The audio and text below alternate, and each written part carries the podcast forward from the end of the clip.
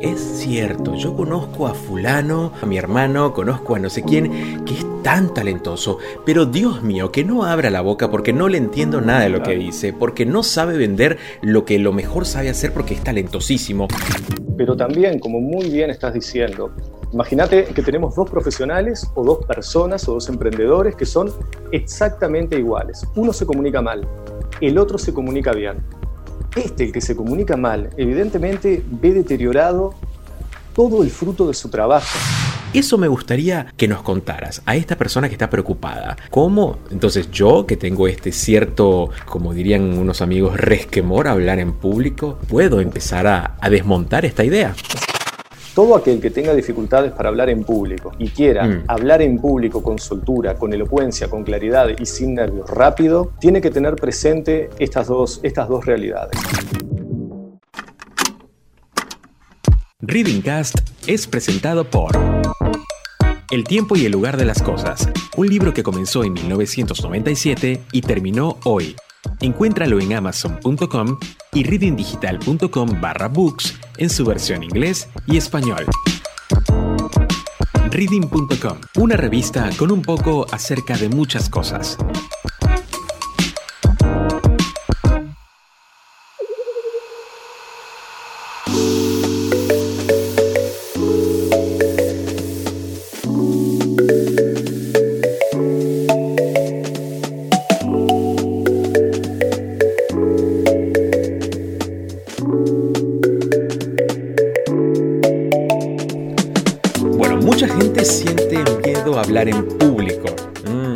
Seguramente levantaste la mano. Y es que las razones son variadas y van desde el temor a las críticas o al fracaso, pasando por la ansiedad que genera el sentirse el centro de atención, incertidumbre ante las posibles reacciones de los espectadores o, para muchos, esto puede representar la pérdida del prestigio. Insisto, puede haber muchas más razones. Si eres una de estas personas, bueno, tengo grandes noticias.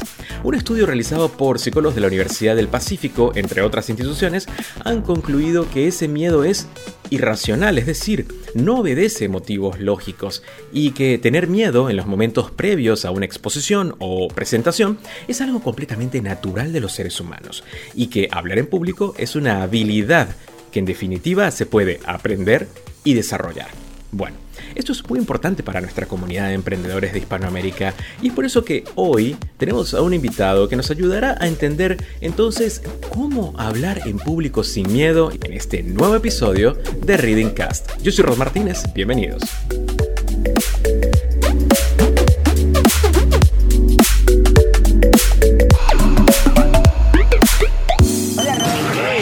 Tal? Qué placer estar Hola, contigo. Hola, Hola, ¿cómo estás? Hola, ¿qué tal, Ron? Un saludo. una audiencia como la que tú tienes.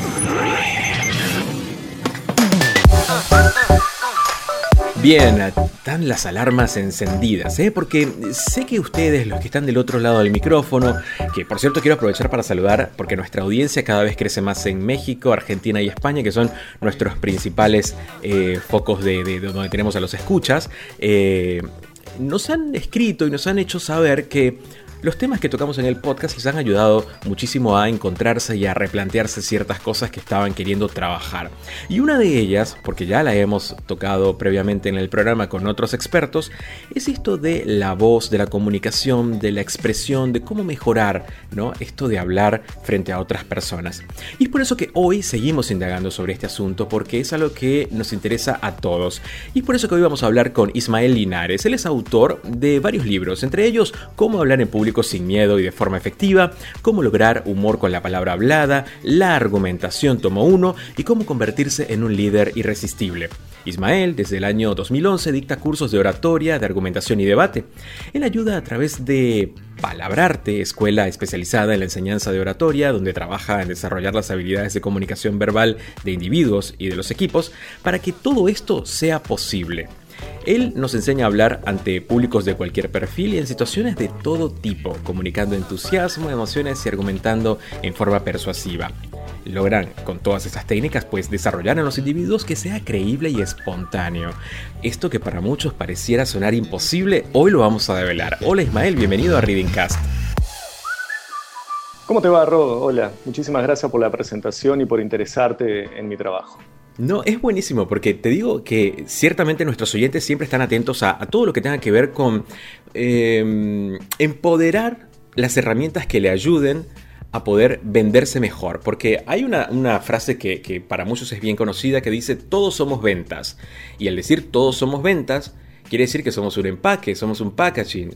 Y ese packaging no solamente sabe escribir, ni se muestra lindo y atractivo ante los demás, sino que también debe saber comunicarse correctamente.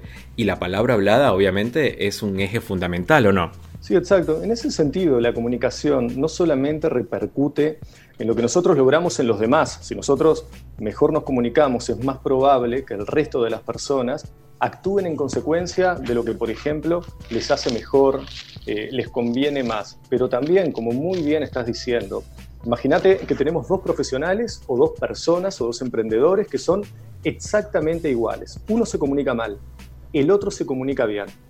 Este, el que se comunica mal, evidentemente ve deteriorado todo el fruto de su trabajo todo el fruto de su trabajo. Hay muchísimas personas que han estudiado mucho, que son eruditos, que tienen un gran conocimiento, que tienen una gran experiencia. Y como no lo comunican del modo correcto, parece que no fueran eruditos, que nunca hubieran estudiado, que no son personas interesantes cuando en realidad lo son. Parece que no tienen todavía ninguna experiencia en sus 20, 30, 40, 50 años de vida. Por el contrario, por el contrario, la persona que se comunica bien, a todo lo bueno que ya tiene, le añade una magia que no se consigue de otro modo. La persona que tiene la chispa de la comunicación tiene algo que no se compra con dinero. Tiene algo que un millonario no tiene. Tiene algo que a una persona exitosa en otros ámbitos de la vida es inaccesible. Entonces, Totalmente. Es, es muy hasta divertido, te diré, desarrollar el don de la palabra. Sí, sí, sí, sí, sí. Aparte que Ismael me cuenta todo esto y empiezo a pensar, y seguramente ustedes también pueden hacer este ejercicio. Es cierto, yo conozco a fulano, conozco a mi hermano, conozco a no sé quién, que es tan talentoso, pero Dios mío, que no abra la boca porque no le entiendo nada de lo que dice, porque no sabe vender lo que lo mejor sabe hacer porque es talentosísimo, que necesita siempre ayuda para cerrar la idea, que necesita aquel empujón como para que suene interesante lo que está contando. Y esto va desde lo más mínimo, porque Ismael y yo estamos quizá, eh, eh, ustedes puedan sentir que estamos hablando de los profesionales, los CEOs, los directores y demás. No, no, pero yo acá estoy llevando el ejemplo a lo cotidiano. Fueron de vacaciones a un lugar maravilloso, llegaron de vuelta y quieren contar la anécdota de algo que les ocurrió en las vacaciones y no hay historia más aburrida que esa porque no la saben contar. Y te terminan cerrando la idea como diciendo, es que si hubieses estado ahí lo entendería. pero, resulta que no, no, no, no es eso, es que lo contaste muy mal.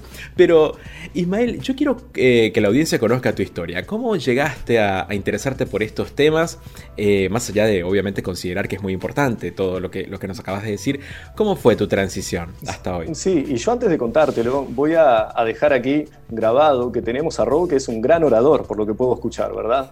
Ese ejemplo, ahí con el ejemplo ese de llegan y te dicen, bueno, si hubieras estado ahí me comprenderías. Ese ejemplo fue muy visual y comunicó todo, todo, todo en breves palabras. Bueno, yo comencé escribiendo discursos.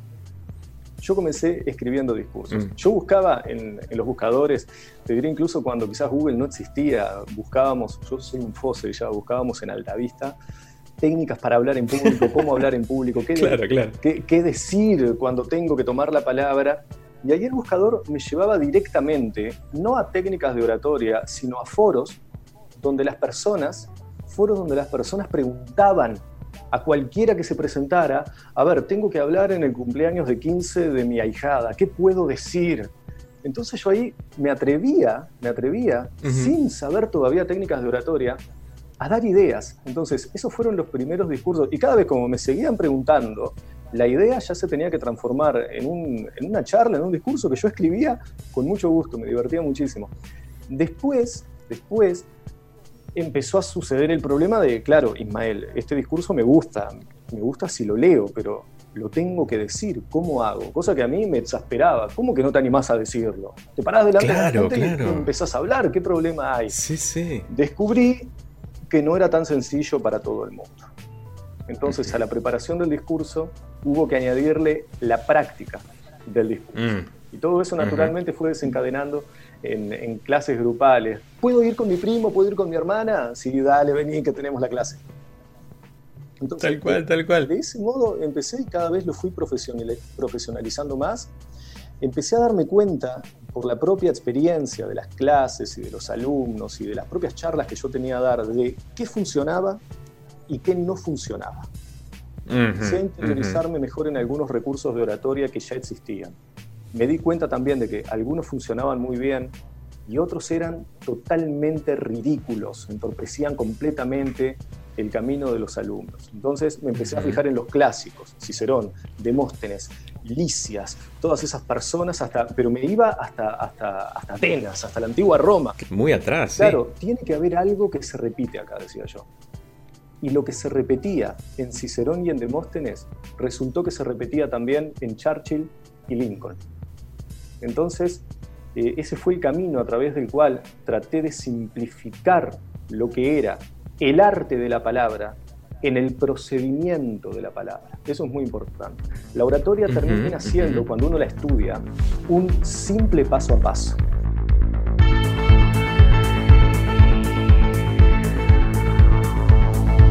Readingcast es el podcast de reading.com una multiplataforma de contenidos con notas de interés escritas por autores de toda Hispanoamérica.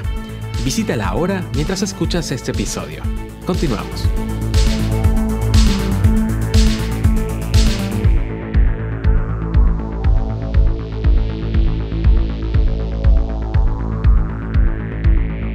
Eso me gusta porque hoy estamos y, me hace pensar en los artículos que hoy día para quienes trabajamos en marketing y comunicación, los artículos, las notas de interés en, Internet que más son leídos, digamos, son estos que tienen el paso a paso, que está todo resumido en ítems, porque nos da una guía, ¿no? Para poder llegar a un objetivo.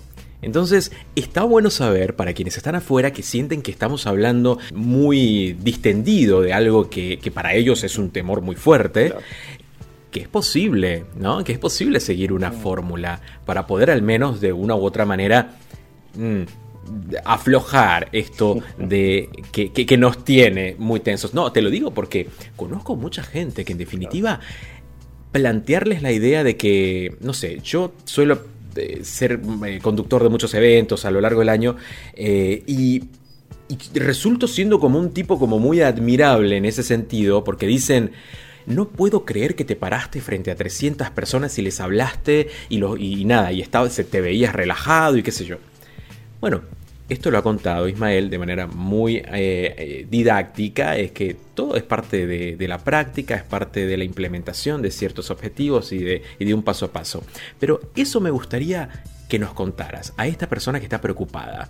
¿Cómo? Entonces yo, que tengo este cierto como dirían unos amigos, resquemor hablar en público, puedo empezar a, desmontar esta idea. Sí, claro, por supuesto. Yo aquí voy a meterme en un tema, lo voy a hacer del modo más ágil que pueda porque corro riesgo quizás de, volverme aburrido, pero todo aquel que tenga dificultades para hablar en público y quiera mm. hablar en público con soltura, con elocuencia, con claridad y sin nervios rápido, tiene que tener presente estas dos, estas dos realidades. Es muy difícil hablar en público si el orador, esto es bien de la didáctica de la oratoria, ¿verdad? Es muy difícil hablar en público si uno mientras habla está pensando permanentemente o en la próxima palabra o en la próxima idea. Y aquí parten todas las técnicas que consiguen que una persona normal termine hablando como Cicerón. Es imposible hablar bien si uno está pensando siempre en la próxima palabra. En este defecto cae, por supuesto, el que primero escribe su discurso y después lo memoriza el error típico mm. del principiante. Yo estoy seguro que cualquiera que nos escuche, Rob, eh, nos podrán decir cualquier cosa, pero no nos van a poder decir que estamos hablando de memoria. Estamos hablando sin pensar en la próxima palabra. Estamos conversando. Para la oratoria, el género discursivo no existe. Hay determinados ejercicios de fluidez que uno puede hacer para, para, bueno, para conseguir esto, ¿verdad? Que sin importar el mensaje que yo quiera dar, lo pueda decir con las palabras que me salgan en el momento, que si me falta una palabra, se me ocurra un sinónimo, porque el español tiene millones de sinónimos, y que el mensaje siga corriendo en la misma dirección. Y después tenemos el problema de la próxima idea.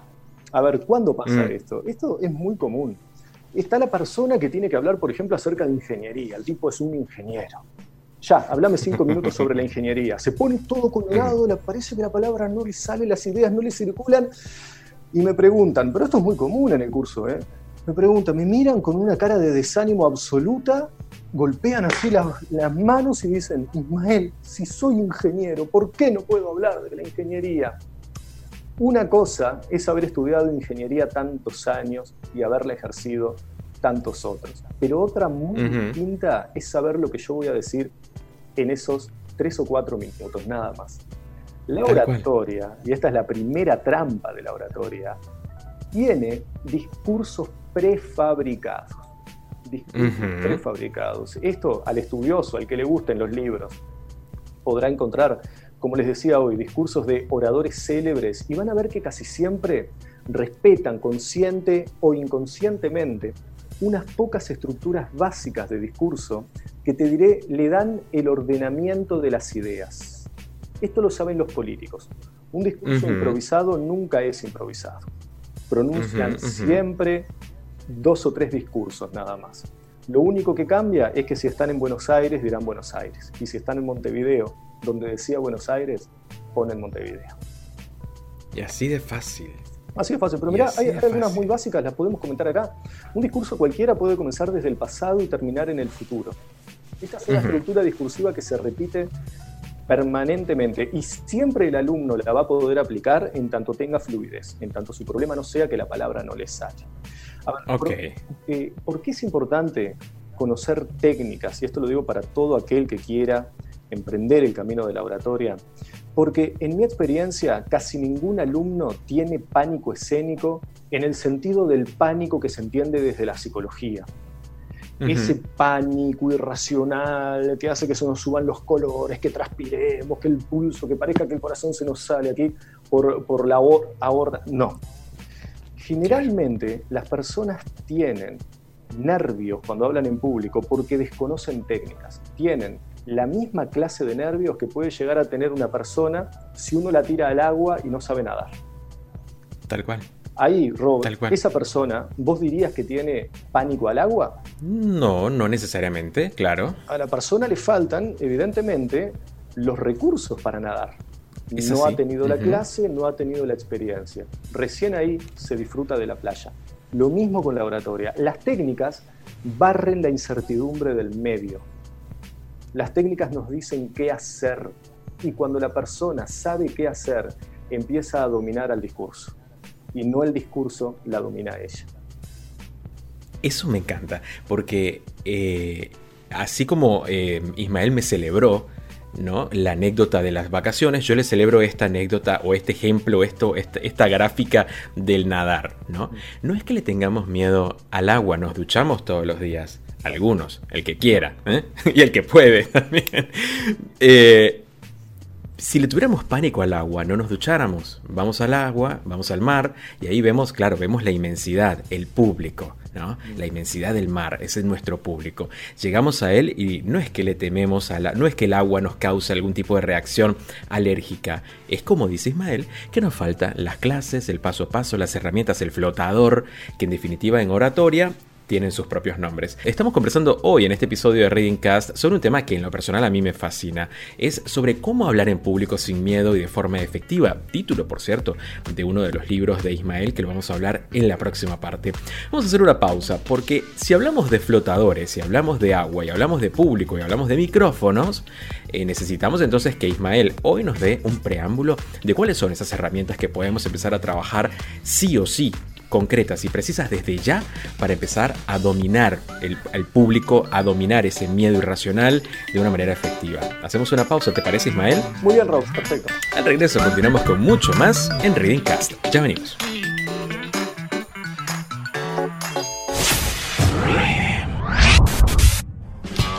No hay nada más emocionante que viajar, trazar un recorrido que nos alimente, sumando emociones, experiencias, forjando relaciones, excitando al espíritu para componer conocimiento en forma de melodías que se escuchen alto, que toque cada fibra, que te haga sentir, reír, llorar, emocionarte.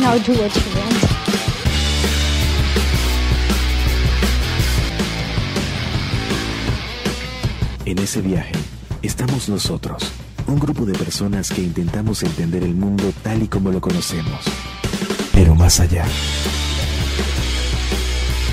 Bienvenidos a un todo. Bienvenidos a reading.com. Somos más que una generación.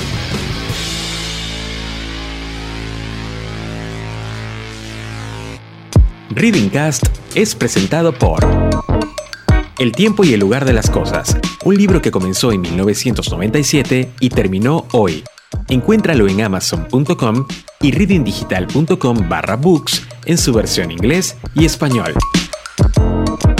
Reading.com, una revista con un poco acerca de muchas cosas.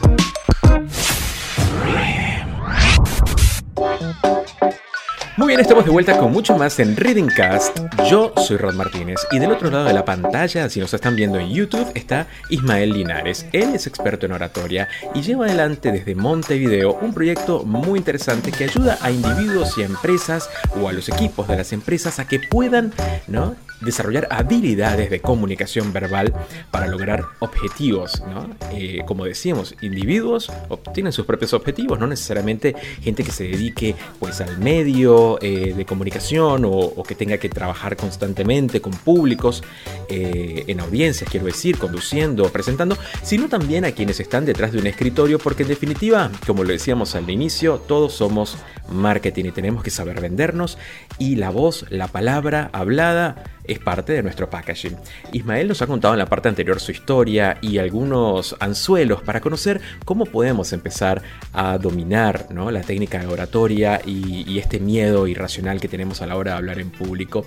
Pero Ismael, yo creo que acá ya pasamos a la parte eh, más eh, didáctica, ¿no? ¿Cuáles son esos ejercicios que al menos yo desde casa puedo empezar a, implementar para mejorar ¿no? Eh, esto que estamos eh, queriendo enseñarles hoy? ¿Cómo puedo empezar en casa? Está muy bien eso que comentabas, que, no, hace, que no, no es necesario enfrentarse al gran público para empezar a practicar oratoria. A mí nunca me pasó que viniera un alumno y me dijera, hablé una vez y hablé bárbaro, la rompí.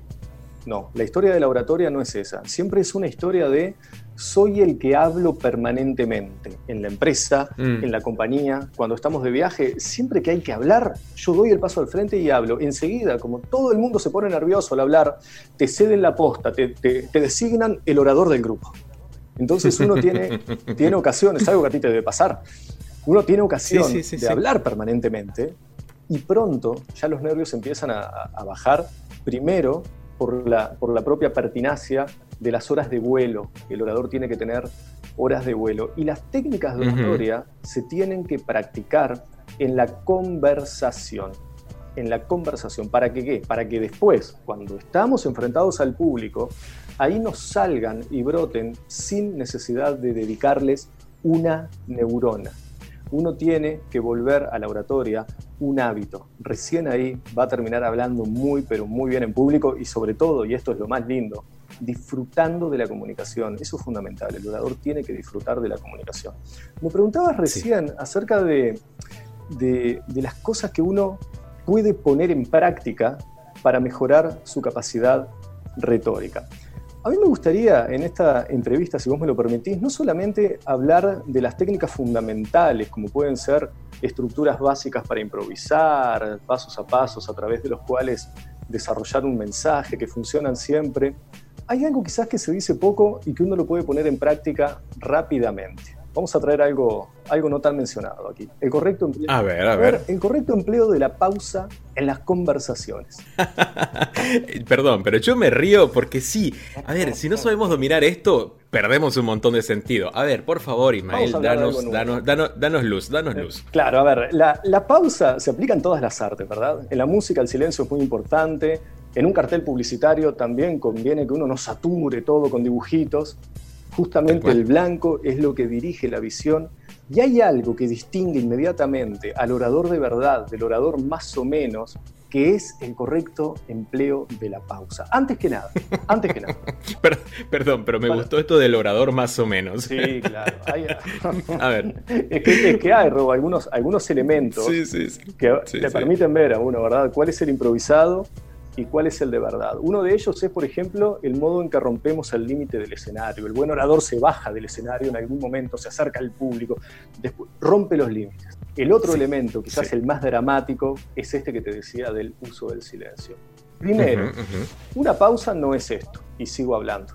Una pausa tiene que romper el ritmo de la pronunciación, tiene que romper el ritmo del discurso.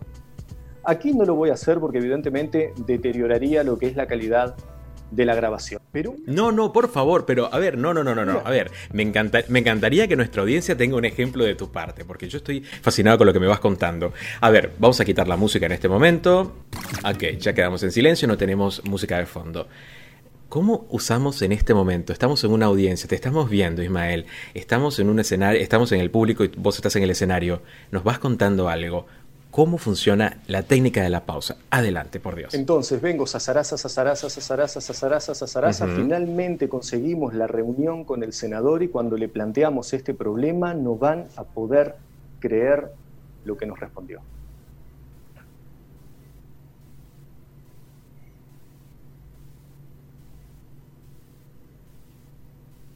¿Se dan cuenta que acá yo tengo al público con los oídos así, por favor, decilo, por favor, decilo, por favor, claro, decilo. Claro, claro. La pausa uno la tiene que sostener hasta que el público se pregunte, ¿hay algo mal acá? ¿Qué pasó? Claro. ¿Le dio una CB al orador? Ahí recién uno tiene al público con los oídos así. Y el orador tiene que saber digerir la pausa. Para la, a ver, porque es muy difícil delante de la gente sostener el silencio. Sí, sí. Que la gente medio tensa, porque el, orador le tiene que trasladar tensión al público. Para eso tiene que combinar, sostener la mirada, sostener la pausa y sostener el gesto, que no solamente tiene que ir para afuera, sino también hacia el público, ¿verdad? Entonces uno tiene que aguantar que las sillas empiecen a crujir porque la gente se mueve. ¿Viste la madera cuando parece que, que, no, es, como que se pega y revienta? ¡Paf! Sí, se escucha de la sí, sí, Bueno, muy bien. Entonces, Ahí. No, justo para los que, para los que nos vieron en YouTube, cuando Ismael hizo la pausa, mi cabeza fue como, como, como, como, como, ¿cómo puedo decir? Como lanzada y estoy así como yéndome hacia adelante, esperando a que él me, me dé la info, ¿no? Esa es la sensación que Ismael está, está describiendo. Y, seguramente los que están en la silla escuchando esto mientras trabajan también lo sintieron, ¿no? Como, ¿qué quiere decir? es mágico esto. Y a ver, a ver, a ver, no es nuevo, porque Ismael lo ha, lo ha ejemplificado bien en el cine, los hacen todo el tiempo. Em, en las lecturas, en los libros, en las novelas, imagínense, la palabra escrita también se logra esta sensación de silencios y obviamente, ¿por qué no? En una presentación, está fantástico, muy bien, ¿qué más podemos? Claro, y yo, mira, yo finalmente invito a la gente a que en cualquier conversación que tenga hoy mismo, cuando apague este, este video, la invito a que trate lo que sea que tenga que decir, están cenando de noche en casa y la comida está riquísima, que lo diga con un gesto, no con la palabra, con un gesto, el gesto de la cara que tiene que ser tan sutil como se pueda. No caigan, Dios mío, en la sobreactuación del gesto, es lo peor que hay. El gesto de la cara tiene que ser, a diferencia del gesto de la mano, tan sutil como se pueda. Ustedes van a ver ahí y se van a acordar de nosotros, van a ver la intensidad de la comunicación del gesto, la intensidad de la comunicación del silencio. Y les estoy diciendo que lo van a ver, no que lo van a sentir ustedes mismos, que lo van a ver en la cara de los demás. Es una cosa espectacular, es una cosa divina de poder hacer.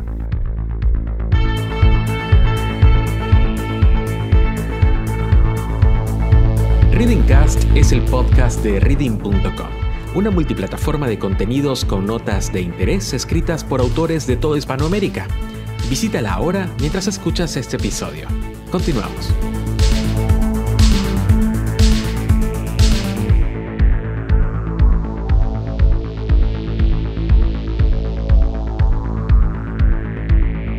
Por supuesto, por supuesto, tenemos también técnicas, Robo, que hacen ya a lo que decimos. No nos vamos a engañar, porque tampoco es cierto que el 120% de la comunicación se produce a través del lenguaje no verbal.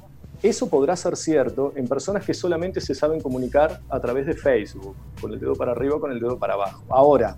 Claro. Ahora, cuando uno se enfrenta a un orador que tiene elocuencia, ¿sí? que hace un buen uso de la palabra, que se comunica de forma intensa desde el contenido, ahí uno se da cuenta de, de cuánto supera el lenguaje verbal al lenguaje no verbal. Entonces ahí lo primero que tenemos son técnicas para ordenarnos. Tenemos cuatro estructuras básicas que son las principales, ¿verdad? Como yo les decía recién, imagínense que me quiero presentar. Bueno, tu pregunta, Rob, para que yo me presentara, fue muy pertinente y respetó esta técnica. Me invitaste a que hablara desde mi pasado. Cómo comencé en el ejercicio de la enseñanza de la oratoria. Esto nos sirve no solamente cuando yo me meto en un monólogo, sino cuando quiero invitar a los demás a que hablen, ¿verdad? En una conversación, el buen conversador es aquel que consigue que hablen los demás, no el que acapara la palabra. Entonces, para yo conseguir que los demás hablen, puedo utilizar también los discursos básicos y se los saco al otro preguntándole, nada más. Por ejemplo, Rob, me decís, bueno, ah, me, me invitaste a que hablar acerca de mis inicios, bueno, evidentemente me podrías, me podrías preguntar si quisieras seguir conversando sobre el mismo tema. ¿Y en qué andas ahora, Ismael? ¿Dónde estás dando cursos ahora? ¿Me dejas hablar un poquito y después terminás en el futuro? Y decime la verdad, Ismael. Dentro de dos años, ¿dónde quisieras estar? Y ahí yo, evidentemente, como un pavo real, voy a desplegar todas mis expectativas acerca del futuro. claro, claro. Tal cual, tal cual. Pero a ver, esto no, también nos dice que conversar es un arte. Eh, y por eso siempre eh, debemos tomarnos en serio cuando tenemos enfrente a otra persona. Hoy en estos tiempos digitales y, cuando volvamos a la, realidad que, tanto extrañamos, el cara a cara, la sentada de café, en el que esos espacios que nos dedicamos para una conversación de amigos, de colegas, Primero estar en tiempo presente, me gusta recordar esto, porque cuando estamos en tiempo presente, en ese lugar, en ese momento, nuestros sentidos, como lo decía un gran, un gran colega locutor, tenemos dos oídos y una boca para escuchar el doble de, de lo que decimos y para decir una sola cosa. Y prestar ese oído a quien está frente a nosotros y navegar juntos sobre un tema, sobre un, un diálogo, no es sencillo, la práctica, como nos dice Ismael, nos va a llevar a eso, pero se disfruta muchísimo cuando decidimos darle protagonismo a quien merece el protagonismo de ese momento. Eh, a mí me gusta que cada uno de los invitados que llega a Reading Cast, que son, como siempre lo digo, especialmente seleccionados porque sé que tienen una historia que contar, sé que tienen algo lindo para decirle a la audiencia, pero me interesa mucho más de lo que saben me interesa su historia, porque en definitiva siempre lo planteo de esta manera. Quien está eh, del otro lado, en este caso Ismael, está dedicado apasionadamente a un, a un tema, a un negocio, capitalizó una idea, pero porque logró enamorarse de esa idea y vivir de ella, ¿no? Eh, y cuando una persona vive de, de lo que le gusta hacer, es apasionante escucharlo, ¿no? O sea, es apasionante escucharlo porque creo que hoy día todos necesitamos, hoy más que nunca, necesitamos inspiración del otro lado, ya sea de pantallas o en persona. Necesitamos inspiración porque en definitiva la vida creo que se trata de eso, ¿no? De ser felices haciendo lo que nos gusta y, y encontrando mentores que puedan transmitirnos algo de lo que saben y de lo que vivieron, ya sea fracasos o victorias. Así que desde ese lado me gusta compartir que este espacio no es más para conversar y disfrutar lo que estamos escuchando. Todos los invitados, yo y ustedes que están del otro lado. Ismael, yo hay algo que, que este discurso medio romántico que acabo de hacer me hizo recordar que, y que me gusta muchísimo, es el storytelling, ¿no? que tiene que ver con sí, con la oratoria, tiene que ver con el discurso, pero son primos hermanos, es lo mismo, ¿cómo lo diferenciamos? Eh, un, un buen orador que a su vez aplica la técnica del storytelling. ¿Qué es esto? ¿Nos sirve? ¿No sirve? ¿Qué sirve? Contanos un poco. Sí, bueno, hay todo un capítulo en lo que son las técnicas de oratoria que justamente están enfocadas a cómo contar una historia del modo, del modo correcto. Acá hay dos errores principales que comete una persona cuando cuenta una historia y yo insisto con esto. Cuando uno dice oratoria, por favor que los, los que están escuchando no, no piensen solamente en un, en un orador que está hablando en un escenario, en un evento. Acá estamos hablando de una conversación cualquiera también. Las técnicas son las mismas y algunas cambian un poquito nomás, pero la mayoría son exactamente iguales. El primer error que una, que una persona comete, mira, te- les voy a dar un tesoro acá. El primer error que una persona comete cuando cuenta una historia es que mata el desenlace al comienzo. Claro, claro, spoilers a full a la primera parte, sí. Mata el desenlace al comienzo. Si la persona quiere Sí. contar, por ejemplo, eh, mira, lo voy a contar mal, como lo contaría una persona. Cualquiera. A ver. Llegué a casa y, Fer- y Sebastián estaba tocando tan bien el piano que me pareció que pensé que había un documental de Chopin en la televisión. Me contaste, me contaste el desenlace. Era Sebastián que estaba Claro. tocando, el, tocando el piano. Entonces, Claro, claro. sigan este paso a paso. Primero, ustedes tienen que contar lo que percibieron a través de los sentidos. Bien. Después, lo que pensaron con respecto a eso. Y finalmente, lo que estaba sucediendo.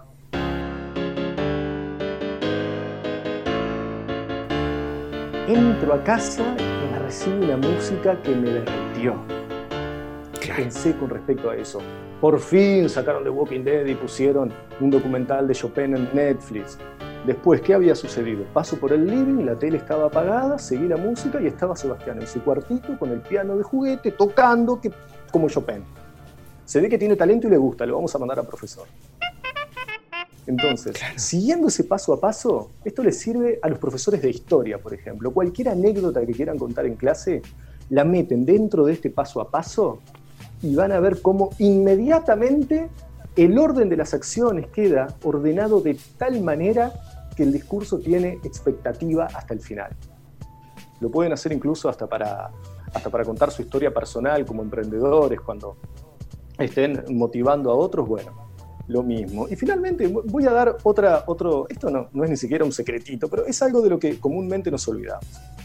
En una historia tiene que haber verbos, tiene que haber colorido, tiene que ser algo visual que esté en movimiento. No me vayan a explicar las historias a través de un razonamiento abstracto. Y muy importante, acá la historia es cuando adquiere vida, cuando adquiere, cuando adquiere interés.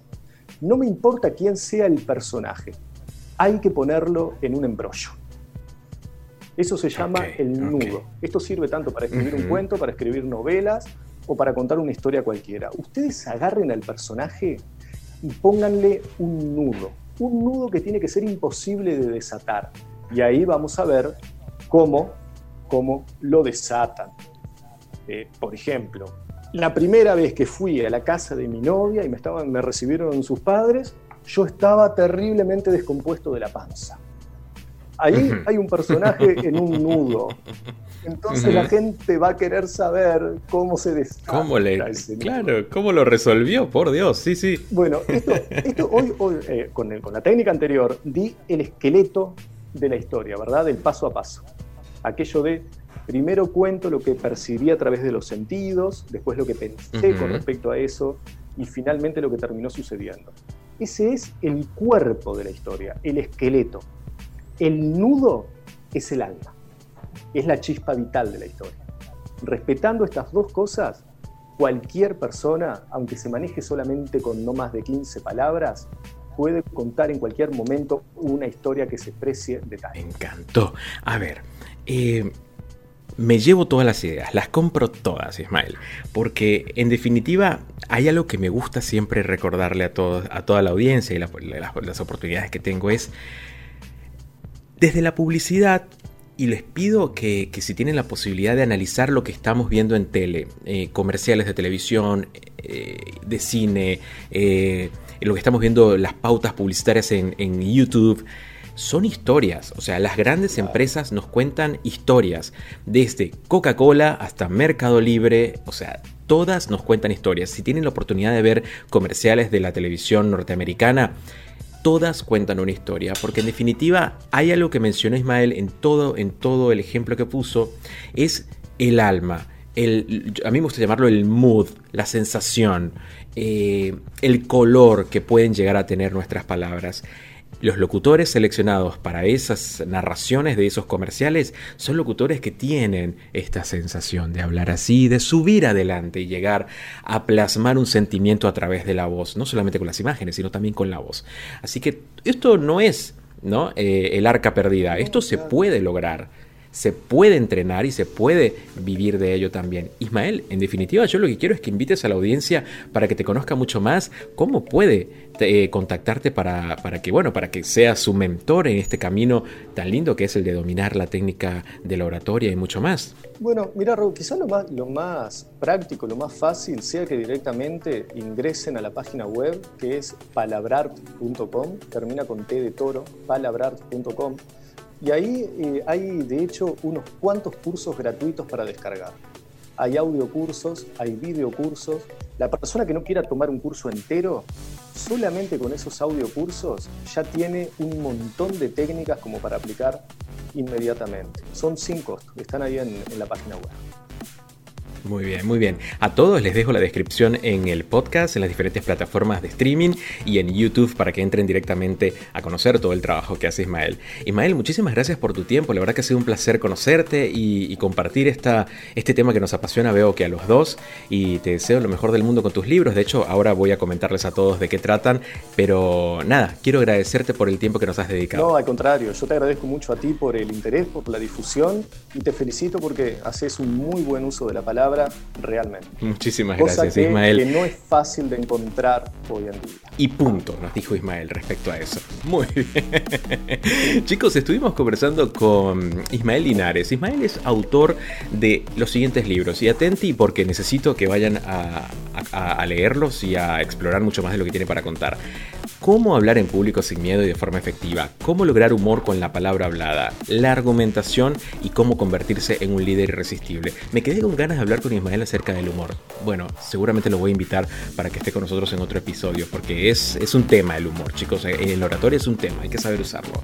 Eh, bueno, Ismael, obviamente, ya como lo ha contado, pueden encontrarlo y todo el trabajo que realiza en Palabrarte.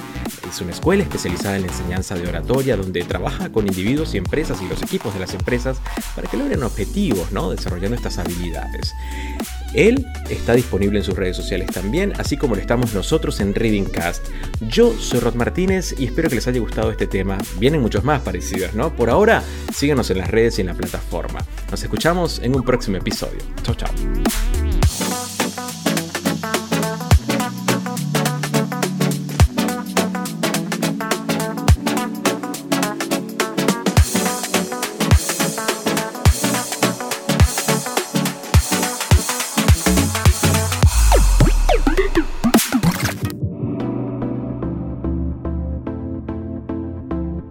Reading Cast fue presentado por El tiempo y el lugar de las cosas, un libro que comenzó en 1997 y terminó hoy. Encuéntralo en amazon.com y readingdigital.com barra books en su versión inglés y español. Reading.com, una revista con un poco acerca de muchas cosas.